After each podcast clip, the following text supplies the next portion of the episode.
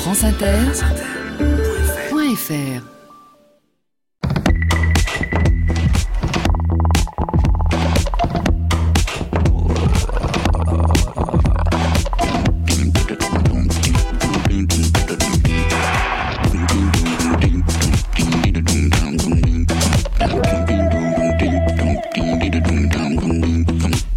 Bonjour à tous. Sur les épaules de Darwin, sur les épaules des géants. Se tenir sur les épaules des géants et voir plus loin. Voir dans l'invisible, à travers l'espace et à travers le temps. Plonger notre regard en nous, au plus profond de nous. Découvrir ce qui demeure des innombrables expériences que nous avons vécues, ce qui persiste dans le continent de notre mémoire. Nos souvenirs se recomposent sans cesse. Ils se transforment. Certains s'effacent, d'autres se réinscrivent plus profondément en nous à mesure que nous les évoquons. Parfois, nous aurions aimé pouvoir conserver le souvenir de ce qui s'est effacé de notre mémoire. D'autres fois, au contraire, nous aimerions pouvoir oublier.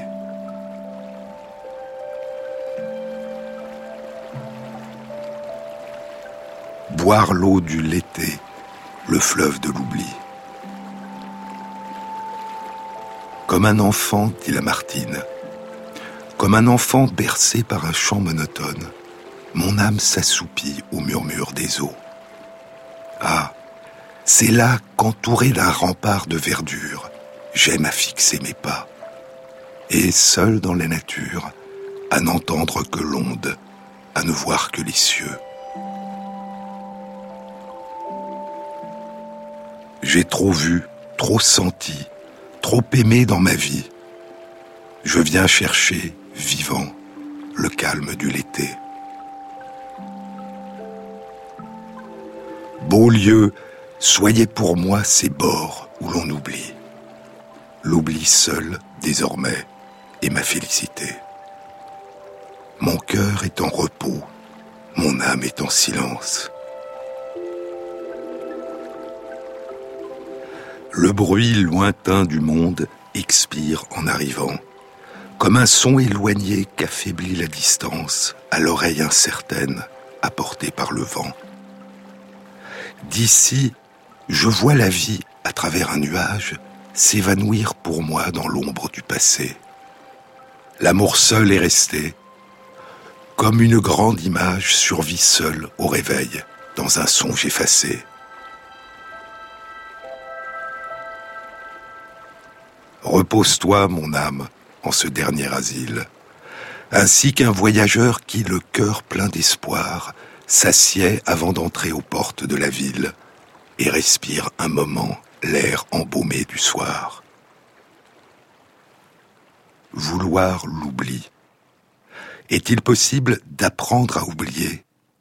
Non pas à tout oublier, mais apprendre à empêcher certains souvenirs particuliers d'émerger dans notre conscience. Je vous ai dit dans une précédente émission que c'était la question que le chercheur en neurosciences Michael Anderson explore depuis plus de 15 ans. Et les travaux réalisés par Michael Anderson et ses collègues à l'université de Cambridge en Grande-Bretagne, auxquels se sont ajoutées des études réalisées par d'autres chercheurs, suggèrent qu'il est possible d'apprendre à oublier, ou du moins d'apprendre à s'empêcher de se souvenir. Une répression active de l'émergence du souvenir à la conscience, une répression qui, après un apprentissage volontaire, est devenue involontaire. Je vous avais dit que des études d'imagerie cérébrale indiquent que chez les personnes qui ont appris à oublier ou à réprimer un souvenir, il y a une augmentation de l'activité d'une région du cortex préfrontal, une région du cerveau impliquée dans les décisions et dans le contrôle des comportements. Et il y a une diminution globale de l'activité de l'hippocampe, une région du cerveau qui joue un rôle important dans la mémoire. L'activité de l'hippocampe est impliquée dans l'évocation des souvenirs, mais elle est surtout indispensable à l'inscription dans notre mémoire durable de tous nos souvenirs conscients. Est-ce que, durant les périodes où nous tentons d'oublier un souvenir, cette inhibition globale de l'activité de l'hippocampe pourrait avoir pour effet de nous empêcher d'inscrire le souvenir des autres expériences que nous sommes en train de vivre. Est-ce qu'une tentative d'oublier ou d'empêcher un souvenir d'émerger dans notre conscience pourrait nous rendre momentanément amnésiques pour tout ce que nous sommes en train de vivre pendant que nous sommes en train de supprimer en nous l'émergence d'un souvenir dans notre conscience? C'est l'hypothèse qu'explorait Michael Anderson et ses collègues dans une étude publiée dans Nature Communications en mars 2016. Selon cette hypothèse, tenter d'oublier le passé nous ferait oublier le présent, c'est-à-dire ce qui était en train de se produire pendant que nous tentions d'oublier le passé. L'étude se déroulait ainsi. Les personnes apprennent d'abord une quarantaine de paires de mots, jusqu'à ce qu'elle devienne capable, en regardant le premier mot de la paire s'afficher sur un écran d'ordinateur, de se souvenir du second mot qui lui avait été associé. Puis, une fois que ce premier apprentissage a été réalisé, chacun des premiers mots de la quarantaine de paires de mots apparaît sur un écran. Chacun de ces premiers mots apparaît soit sur un fond neutre, qui signifie qu'il n'y a pas d'instruction particulière, soit sur un fond vert, qui signifie penser. Penser au deuxième mot qui avait été associé auparavant à ce premier mot.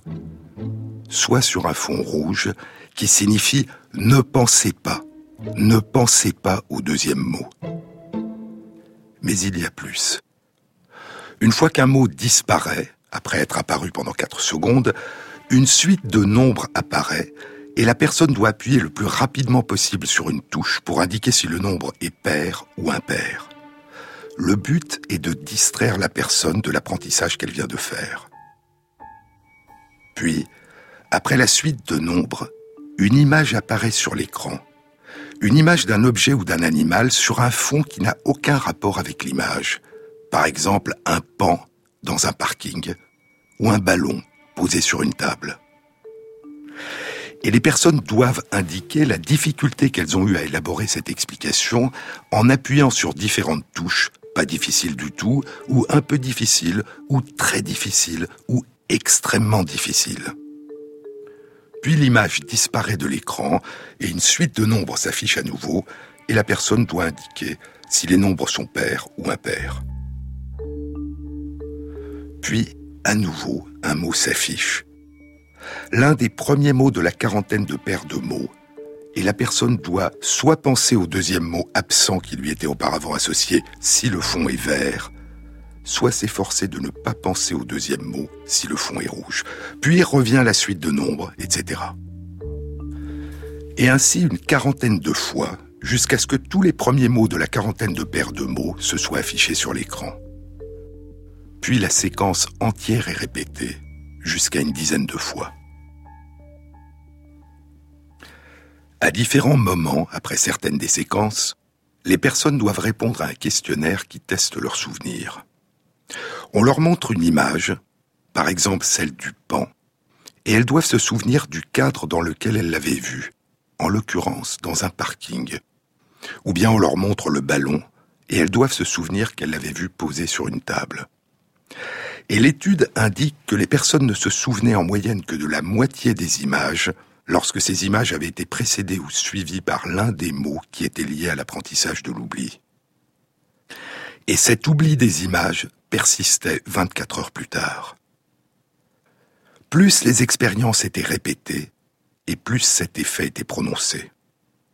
Et l'imagerie cérébrale indiquait que lorsque les personnes font l'effort d'oublier un mot, l'importance de la réduction globale de l'activité de leur hippocampe prédit l'importance de l'oubli qui persistera 24 heures plus tard de l'image qui avait suivi ou précédé ce mot. En d'autres termes, apprendre à ne pas se souvenir d'un mot semblait bien avoir pour effet de diminuer l'inscription dans la mémoire de l'image qui avait été vue peu avant ou peu après le mot. Mais n'était-ce pas le fait de faire cet effort mental considérable, empêcher le souvenir du mot d'émerger dans la conscience, qui, en focalisant toute l'attention, empêchait de porter attention à l'image qui avait été vue peu avant ou peu après, et de l'inscrire dans la mémoire durable. Pour explorer cette hypothèse, les chercheurs ont réalisé de nouveau l'expérience, mais en demandant aux personnes, quand elles voyaient s'afficher le premier mot d'une paire de mots, non pas de s'empêcher de penser au deuxième mot qui lui était auparavant associé, non pas d'essayer de l'oublier, mais de réaliser une tâche mentale de mémorisation très compliquée.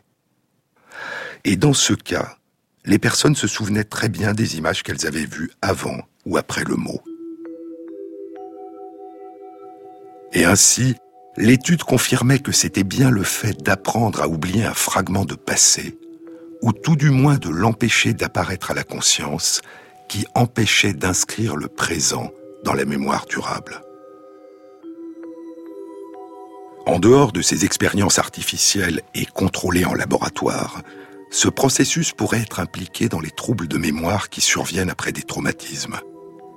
Et les efforts réalisés pour essayer d'effacer de notre conscience nos souvenirs traumatisants ou douloureux pourraient contribuer à diminuer notre capacité à inscrire en nous les souvenirs de ce que nous vivons dans le présent. L'apprentissage volontaire de l'oubli d'un fragment de passé projetterait une ombre sur le présent qui favoriserait une amnésie future sur ce qui s'est produit pendant que nous tentions d'oublier le passé.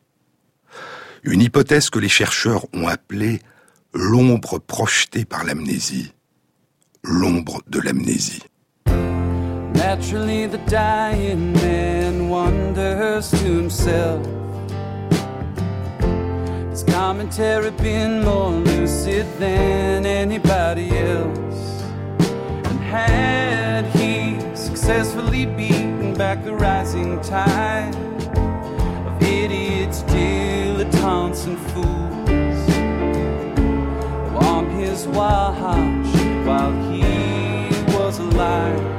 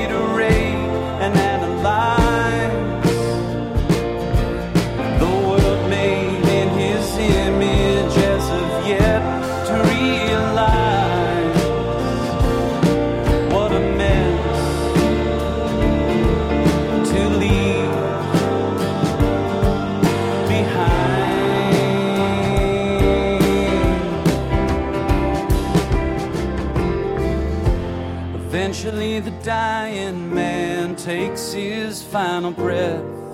But first checks his news feed to see what he's about to miss.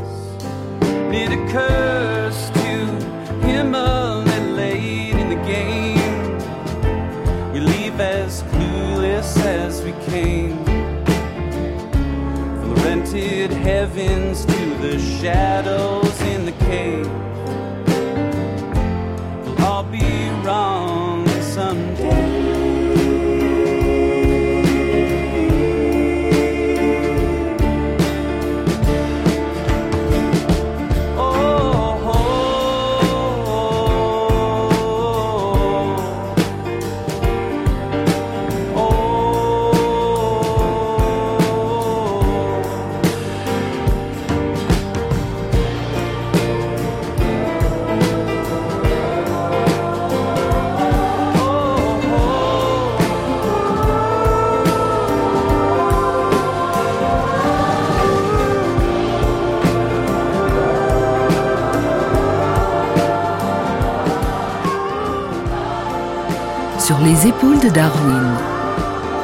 Jean-Claude Amezen sur France Inter.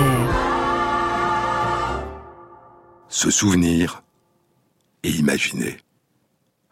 Nous souvenir du passé, nous projeter mentalement dans des temps que nous n'habitons plus, et imaginer le futur, nous projeter mentalement dans des temps que nous n'habitons pas encore.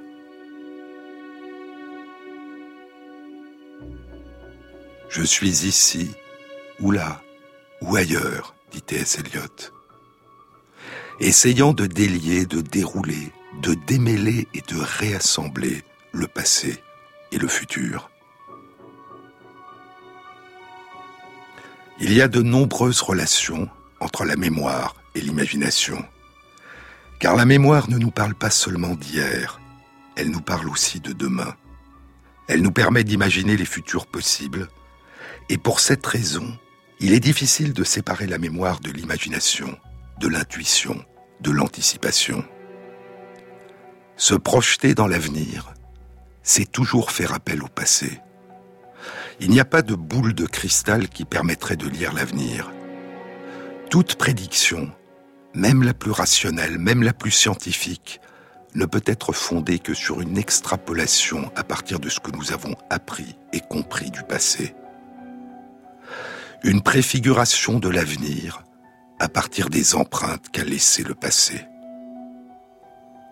Une extraordinaire capacité que nous avons de nous préparer à l'imprévisible, en faisant appel à des variations sur le thème de nos souvenirs, à des recombinaisons entre nos souvenirs, à ce que François Jacob a appelé le jeu des possibles. Mais il y a une autre relation encore entre l'imagination et la mémoire. Une fois que nous avons imaginé des futurs possibles, ils s'inscrivent dans notre mémoire. Et plus nous y pensons, plus nous nous souvenons de ce que nous avons imaginé, de ce que nous avons anticipé comme avenir possible, et plus ce qui n'a pas encore eu lieu et qui n'aura peut-être jamais lieu, cet avenir possible, commence paradoxalement à devenir une composante de notre passé. Nous revivons alors ce que nous n'avons pas encore vécu, ce que nous ne vivrons peut-être jamais, mais dont nous avons mentalement, affectivement, émotionnellement vécu l'expérience.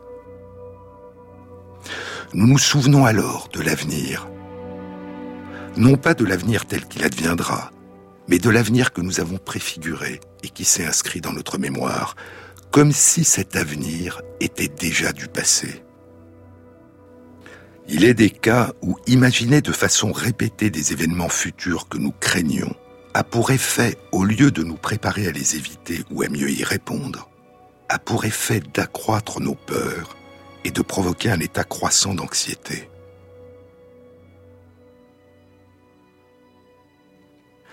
Peut-on apprendre à empêcher une crainte d'émerger dans la conscience?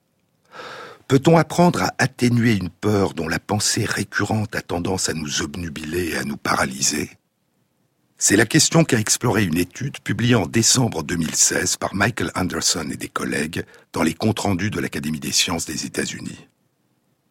Ici, il ne s'agissait pas d'apprendre à oublier des mots qui avaient été appris au laboratoire, mais d'apprendre à atténuer des craintes que les personnes ressentaient dans leur vie. L'expérience était la suivante. Les chercheurs demandaient à des personnes de leur communiquer une quinzaine de craintes qu'elles avaient concernant l'avenir. Les personnes décrivaient chacun de ces événements et elles évaluaient pour chacun d'entre eux la précision avec laquelle elles l'imaginaient, l'intensité de leurs craintes, la probabilité qu'elles lui attribuaient de se réaliser et la fréquence à laquelle elles y pensaient. Puis les personnes choisissaient pour chacun de ces événements un mot qui leur semblait bien le caractériser. Et elles choisissaient un autre mot qui décrivait un détail particulier associé à cet événement dont elles craignaient la survenue. Par exemple, pour une personne, l'un des événements qu'elle craignait était, disait-elle, de devoir participer à une réunion familiale concernant un divorce possible de mes parents. Le mot qui résumait cette crainte était divorce, et le détail était le mot table, parce qu'elle imaginait que la réunion qu'elle craignait aurait lieu autour d'une table. Cette personne pratiquait la varap, et un autre des événements qu'elle craignait était, disait-elle, d'être en train d'escalader une paroi rocheuse et de manquer une prise. Le mot qui résumait cette crainte était escalade et le détail était le mot corde, etc. Ensuite, chacun des 15 mots résumant ces craintes concernant l'avenir s'affichait durant 5 secondes sur un écran d'ordinateur, soit sur un fond neutre, ce qui signifiait qu'il n'y avait pas d'instruction particulière, soit sur un fond vert qui signifiait imaginer, imaginer cet événement de la façon la plus intense possible, soit sur un fond rouge, qui signifiait au contraire n'imaginez pas, efforcez-vous de ne pas penser du tout à cet événement. Et l'ensemble de cette expérience était répété jusqu'à une douzaine de fois. À la fin de cette série d'expériences, le souvenir de ces craintes était testé. Tout d'abord, chacun des mots résumant les craintes de la personne s'affichait sur un écran durant quatre secondes, et elle devait se souvenir du détail particulier qu'elle avait associé à cet événement, par exemple table pour le mot divorce, ou corde pour le mot escalade. Ensuite, la personne devait raconter librement, à haute voix, durant deux minutes, cet événement dont elle imaginait et craignait la survenue. Et les chercheurs déterminaient ensuite, dans ce récit, à partir d'une grille, la proportion de détails qui traduisait une implication personnelle de la personne dans son récit, des détails qui étaient vus de l'intérieur par la personne, et non pas décrits de l'extérieur, des détails qui reflétaient la dimension autobiographique du souvenir de la crainte.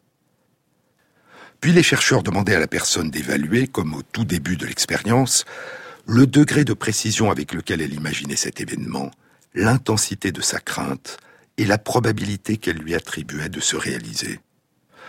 Les résultats de l'étude indiquaient que plus le nombre de fois où les personnes s'étaient efforcées de ne pas penser aux événements dont elles craignaient la survenue était important, et moins elles se souvenaient du mot qu'elles avaient proposé pour décrire un détail particulier associé à cet événement, comme le mot table pour divorce ou corde pour escalade, et moins le récit qu'elles faisaient de l'événement était riche en détails autobiographiques.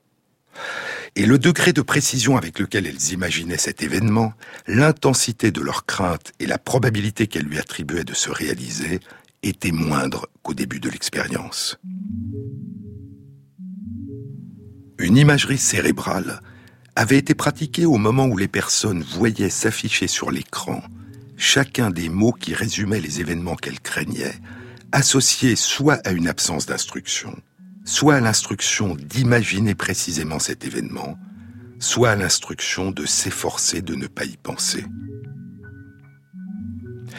Et comme dans les études antérieures concernant l'apprentissage de l'oubli, lorsque les personnes s'efforçaient de ne pas penser à l'événement, il y avait une augmentation de l'activité d'une région du cortex préfrontal impliquée dans les décisions et le contrôle des comportements, et une diminution de l'activité de l'hippocampe.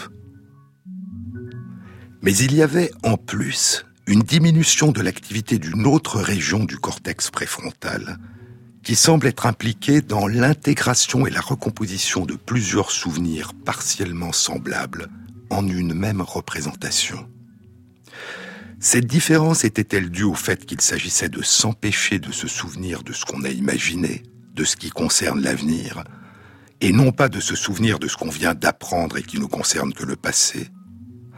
Ou cette différence était-elle due au fait qu'il s'agissait de souvenirs autobiographiques, personnels, et non pas de souvenirs de mots appris au laboratoire? Ou encore au fait qu'il s'agissait du souvenir d'une émotion négative, du souvenir d'une crainte? L'étude ne permet pas de répondre mais elle suggère qu'il est possible d'apprendre à atténuer ses peurs en s'efforçant de manière répétée de ne pas y penser, d'en chasser le souvenir à chaque fois qu'il émerge à la conscience.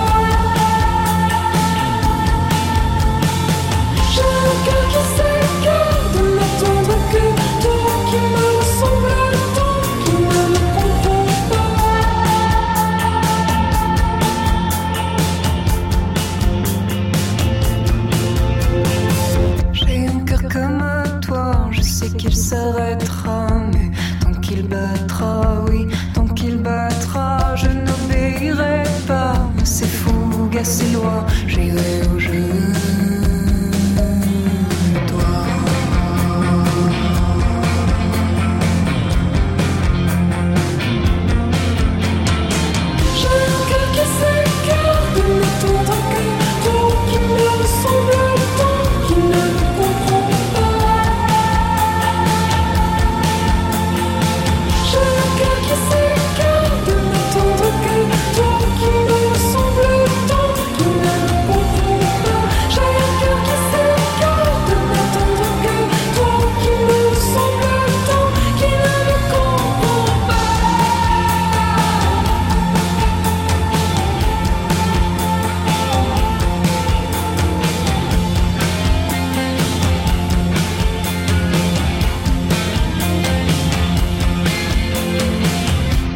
France Inter, Jean-Claude Amezen. Il y a des souvenirs que nous souhaiterions pouvoir oublier, ou tout du moins atténuer. Des souvenirs traumatisants, douloureux, inquiétants ou gênants. Et il semble que nous y parvenions souvent, spontanément, sans apprentissage particulier. Dans une synthèse publiée en 2014 dans Trends in Cognitive Sciences et intitulée Mécanismes neurologiques de l'oubli motivé, Michael Anderson et Simon Hansmeyer présentaient une série de facteurs qui pourraient favoriser cette forme d'oubli spontané et sélectif. Ainsi, nous aurions tendance à oublier sélectivement les souvenirs des informations qui contredisent ou remettent en cause nos croyances, nos opinions ou nos préjugés. Nous nous souviendrions d'autant mieux de certains événements ou informations qu'ils renforcent nos convictions, nos croyances, nos opinions ou nos préjugés, et nous oublierions d'autant plus facilement d'autres événements ou informations qu'ils contredisent nos croyances, nos opinions ou nos préjugés. Un processus de renforcement qui expliquerait la difficulté de prendre en compte les données qui remettent en question ceux dont nous sommes déjà convaincus, et qui fait obstacle au véritable dialogue et aux véritables réflexions collectives ouvertes sur les autres. Inversement, un oubli sélectif des sentiments de colère et de vengeance causés par les agressions, les offenses, les trahisons, les menaces ou les comportements délictueux des autres peut nous conduire à pardonner et à renouer le lien avec ceux qui se sont mal comportés. D'une façon générale, nous aurions tendance à oublier les souvenirs qui s'accompagnent d'émotions négatives, la peur, la colère, la tristesse, mais aussi le sentiment de culpabilité, la honte, la gêne, le remords. Et parmi ces souvenirs accompagnés d'émotions négatives, il y a les souvenirs de nos actes de malhonnêteté. Dans ces cas, l'oubli sélectif serait une sorte de mécanisme d'autodéfense qui permettrait d'atténuer la gêne ou la honte et de conserver une bonne estime de soi.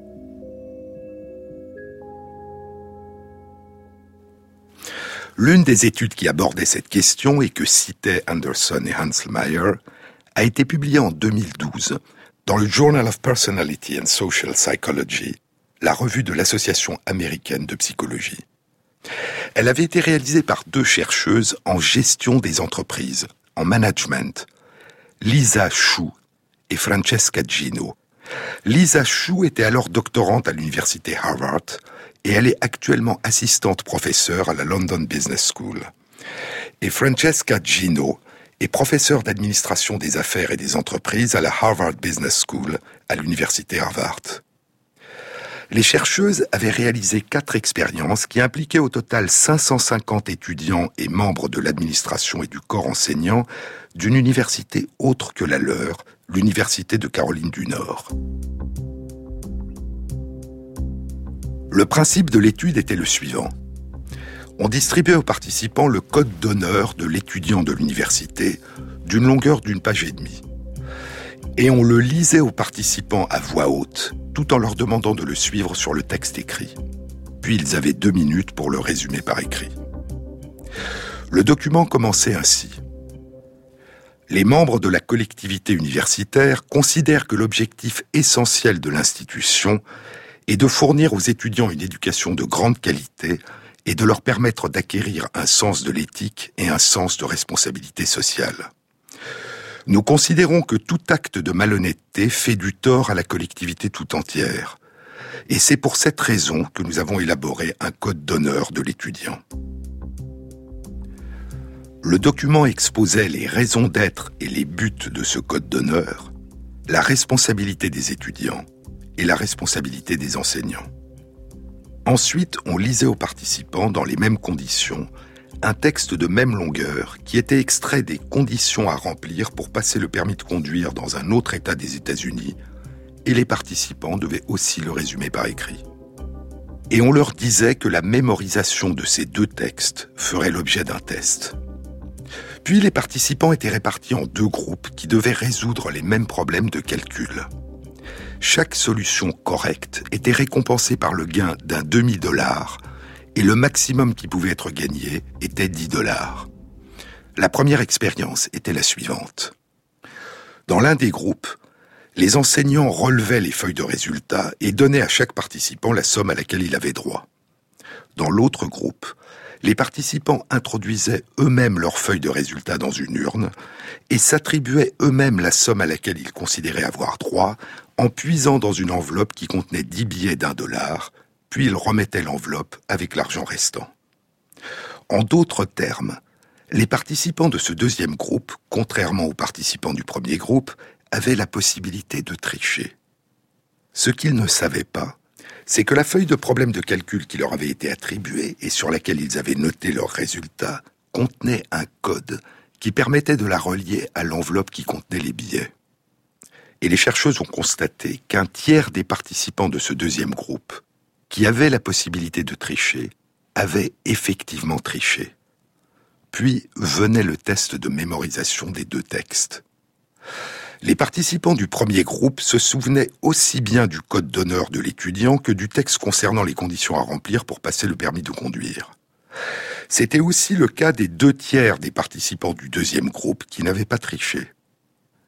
Mais les participants du deuxième groupe qui avaient triché, c'est-à-dire un tiers des membres de ce groupe, se souvenait moins bien des notions présentées dans le code d'honneur de l'étudiant que des notions présentées dans le texte concernant le permis de conduire. Il semblait donc que le fait d'avoir triché avait atténué leur souvenir d'un texte qui expliquait qu'il ne fallait pas tricher et pourquoi tricher faisait du tort à la collectivité. Les trois autres expériences de l'étude, réalisées chacune avec des participants différents, avait pour but de confirmer et d'explorer plus avant cet étrange oubli sélectif. En résumé, ces expériences ont indiqué, premièrement, que tout au début, avant d'avoir eu l'occasion de tricher, les participants qui tricheront se souviennent aussi bien du code d'honneur de l'étudiant que de l'autre texte. Ce n'est qu'après avoir triché qu'ils semblent avoir du mal à s'en souvenir. Deuxièmement, même lorsque les chercheuses ont indiqué que la réussite au test de mémoire permettrait de gagner des dollars en plus, les participants qui avaient triché au test de calcul se sont moins bien souvenus du code d'honneur de l'étudiant que de l'autre texte. En d'autres termes, ils avaient triché pour quelques dollars, mais le fait d'avoir triché les avait rendus incapables de bien se souvenir avec précision du code d'honneur, alors que le fait de s'en souvenir leur aurait permis de gagner quelques dollars de plus. Troisièmement, les chercheuses ont exploré si cette atténuation du souvenir concernait le document du code d'honneur de l'étudiant dans sa globalité, ou plus sélectivement les parties qui concernaient des notions d'éthique. Elles ont posé aux participants une série de questions concernant les notions d'éthique présentées dans le code d'honneur. Par exemple, qui subit un désavantage lorsqu'un acte de malhonnêteté est commis? Ou quel est, parmi ces différents comportements, celui qui est considéré comme une faute, comme une atteinte à l'intégrité selon le code d'honneur? Et elles ont posé une autre série de questions concernant non pas le contenu, mais le format du code d'honneur. Par exemple, combien de chapitres et de sous-chapitres contient le code d'honneur? Ou les pages sont-elles numérotées? Et les participants qui avaient triché et qui se souvenaient moins bien du contenu du code que les participants qui n'avaient pas triché, se souvenaient en revanche aussi bien du format du document que ceux qui n'avaient pas triché. En d'autres termes, la suppression de leurs souvenirs concernait sélectivement le contenu, les notions qui concernaient l'honnêteté, la responsabilité et les notions d'éthique. Puis les chercheuses se sont demandé si cette suppression du souvenir pouvait impliquer une part implicite, une part inconsciente. Pour ce faire, elles ont présenté aux participants une série de mots auxquels il manquait des lettres et leur ont demandé de les compléter à partir du premier mot qui leur viendrait à l'esprit. Par exemple, tanspan pour le mot transparent. Il y avait quatre catégories de mots à compléter. Des mots liés à des notions d'éthique qui figuraient dans le code d'honneur, des mots liés à des notions d'éthique qui ne figuraient pas dans le code d'honneur, des mots neutres sans aucun lien avec des notions d'éthique qui figuraient dans le code d'honneur et des mots neutres qui ne figuraient pas dans le code d'honneur. Et les participants qui avaient triché ont complété moins de mots que ceux qui n'avaient pas triché lorsque ces mots étaient liés à des notions d'éthique, que ces mots aient été ou non mentionnés dans le code d'honneur de l'étudiant. En revanche, ils complétaient autant de mots que ceux qui n'avaient pas triché lorsque ces mots étaient neutres, non liés à des notions d'éthique. Et ainsi, l'étude réalisée par Lisa Chou et Francesca Gino suggère que le fait de tricher s'accompagne d'une forme d'oubli sélectif, d'une atténuation ou d'une répression consciente et inconsciente du souvenir des règles d'honnêteté que l'on a transgressées. L'étude était intitulée Pousser la malhonnêteté sous le tapis. Comment des actes non éthiques conduisent à un oubli des règles morales. Et les chercheuses proposaient que cet oubli sélectif des règles morales que l'on a transgressées serait un mécanisme qui aurait pour but de diminuer la gêne ou la honte ou le remords que l'on pourrait ressentir. L'acte de malhonnêteté que l'on a accompli apparaît alors d'autant moins grave que l'on se souvient avec difficulté du fait qu'il ne fallait pas l'accomplir et des raisons pour lesquelles il ne fallait pas l'accomplir. Et cette altération sélective de la mémoire favoriserait une préservation de l'estime de soi et de la bonne image que l'on désire garder de soi l'image d'une personne honnête. Oublier les règles morales et les principes que l'on a transgressés pour la raison même qu'on les a transgressés. Mais qu'en est-il de l'acte de transgression? Son souvenir persiste-t-il? Ou subit-il, lui aussi,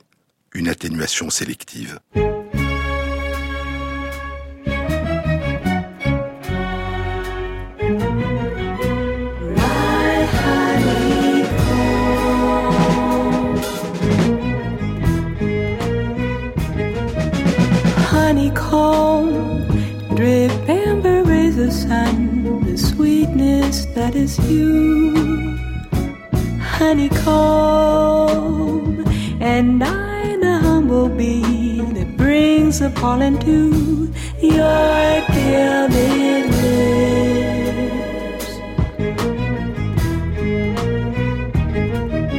Without a doubt, before the morning comes, I dream a bit of you, honeycomb and several languid thoughts will surface like honeydew drops you. And I would feel compelled to say,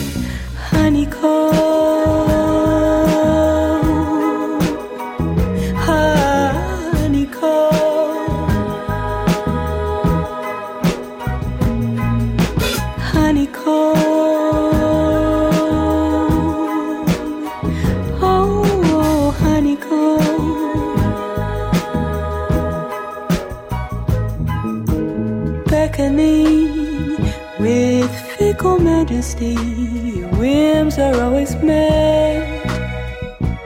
Honeycomb, and I the lucky fool in courtly dress, but the jokes are all on me. And I'm reminded of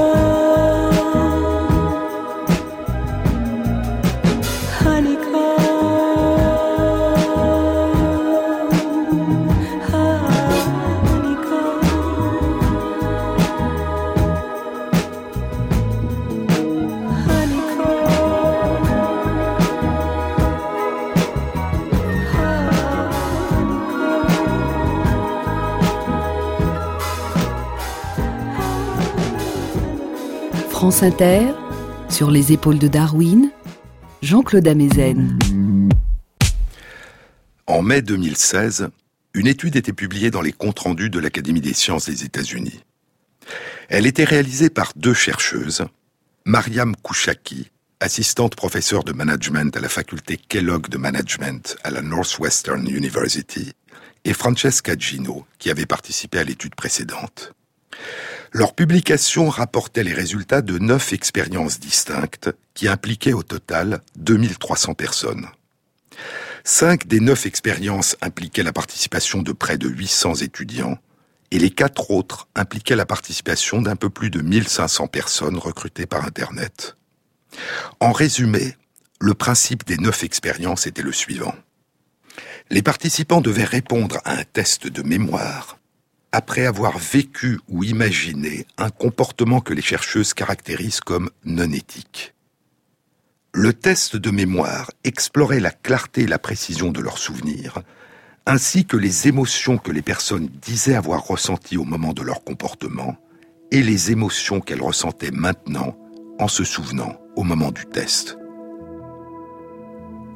Dans la première expérience, il s'agissait pour les participants de puiser dans leur mémoire et de décrire le souvenir de l'un de leurs comportements personnels qu'ils avaient considérés comme non éthiques et leur souvenir du comportement d'une autre personne qu'ils avaient considéré comme non éthique.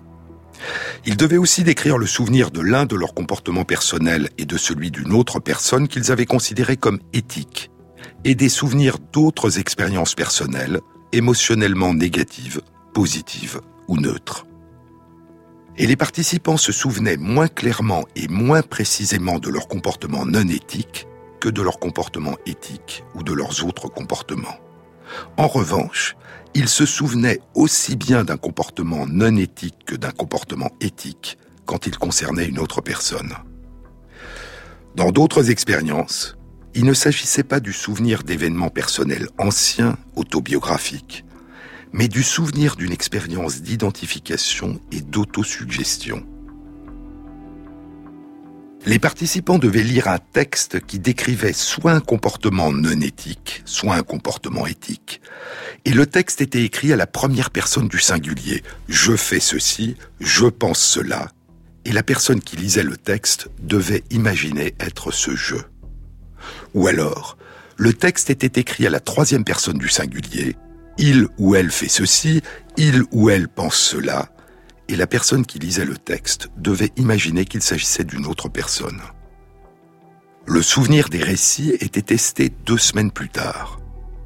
Et les personnes se souvenaient moins bien du récit écrit à la première personne du singulier quand il décrivait un comportement malhonnête que quand il décrivait un comportement honnête, ce qui n'était pas le cas pour les récits écrits à la troisième personne du singulier. Dans d'autres expériences encore, les plus nombreuses, les chercheuses donnaient aux participants la possibilité de tricher. Les personnes pratiquaient un jeu, par exemple un lancer de dés. Une moitié des participants tirés au sort n'avaient pas de possibilité de tricher, et l'autre moitié des participants avaient la possibilité de tricher. Plus de la moitié de ceux qui en avaient la possibilité trichaient. Le soir, l'ensemble des participants était conviés à dîner. Et quelques jours plus tard, ou deux semaines plus tard, suivant l'expérience, le test de mémoire était réalisé. Les participants qui n'avaient pas triché se souvenaient aussi bien des détails du jeu qu'ils avaient pratiqué que des détails du dîner auquel ils avaient participé. En revanche, les participants qui avaient triché se souvenaient moins bien des détails du jeu que de ceux du dîner. Dans d'autres expériences, 30 minutes puis deux jours après avoir joué, les participants ont répondu à un questionnaire qui évaluait leur sentiment d'honnêteté et leur sentiment d'inconfort affectif ou de honte. 30 minutes après le jeu, les participants qui avaient triché, contrairement à ceux qui n'avaient pas triché, exprimaient un sentiment d'inconfort et de gêne ou de honte. En revanche, deux jours plus tard, ce sentiment avait disparu. Et les chercheuses proposent que l'atténuation du souvenir du comportement de tricherie favorise l'effacement du sentiment de gêne et de culpabilité et la restauration d'une image de soi positive qui favoriserait la récidive. Et ainsi, ces deux études suggèrent qu'un comportement malhonnête, ou contraire aux principes éthiques ou aux règles morales, favoriserait deux formes complémentaires d'oubli. L'oubli du comportement lui-même et de la gêne ou du sentiment de culpabilité qu'il a provoqué, et l'oubli des principes mêmes qui ont été transgressés. Ces résultats sont d'autant plus surprenants que ces actes, réalisés au cours d'expériences de laboratoire pour des gains minimes, n'avaient en eux-mêmes pas de conséquences graves. C'était la transgression des principes d'honnêteté et non leurs conséquences qui était à l'origine à la fois du sentiment de gêne ou de honte et de l'oubli. Et ainsi, ces résultats suggèrent à la fois l'importance que les personnes attachent à ces principes et la facilité avec laquelle elles les transgressent, et la facilité avec laquelle elles oublient à la fois ce comportement et les principes que ce comportement a remis en cause.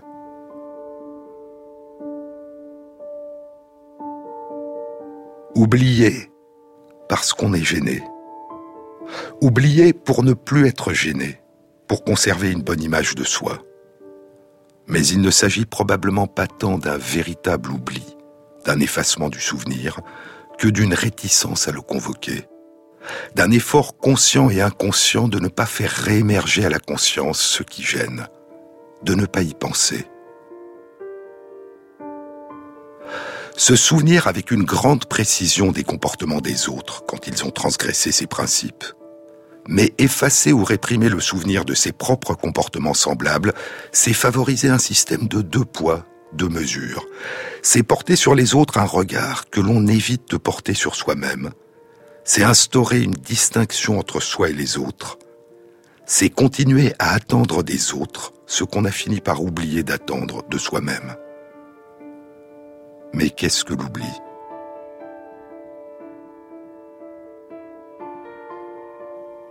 La meilleure part de notre mémoire, dit Proust, la meilleure part de notre mémoire est hors de nous, dans un souffle pluvieux, dans l'odeur d'une chambre, dans l'odeur d'une première flambée, partout où nous retrouvons de nous-mêmes ce que notre intelligence n'en ayant pas l'emploi avait dédaigné. La dernière réserve du passé, la meilleure, celle qui, quand toutes nos larmes semblent taries, sait nous faire pleurer encore. Hors de nous, en nous pour mieux dire, mais dérobé à nos propres regards, dans un oubli plus ou moins prolongé. C'est grâce à cet oubli seul, poursuit Proust, que nous pouvons de temps à autre retrouver l'être que nous fûmes, nous placer vis-à-vis des choses comme cet être l'était, souffrir à nouveau parce que nous ne sommes plus nous, mais lui, et qu'il aimait ce qui nous est maintenant indifférent.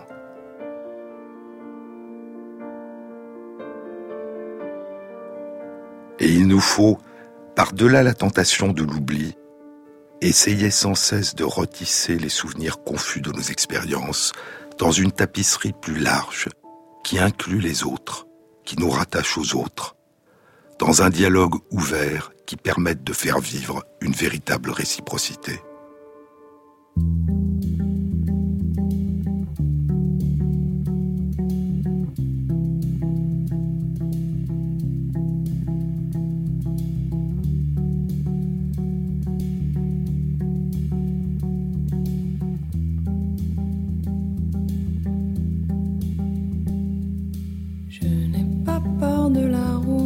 Faudrait voir, faut qu'on y goûte des méandres au creux des reins. Tout ira bien. Le vent l'emportera. Ton message à la grande ours, la trajectoire de la course, l'instantané de velours, même s'il sert Le vent l'emportera, tout disparaît.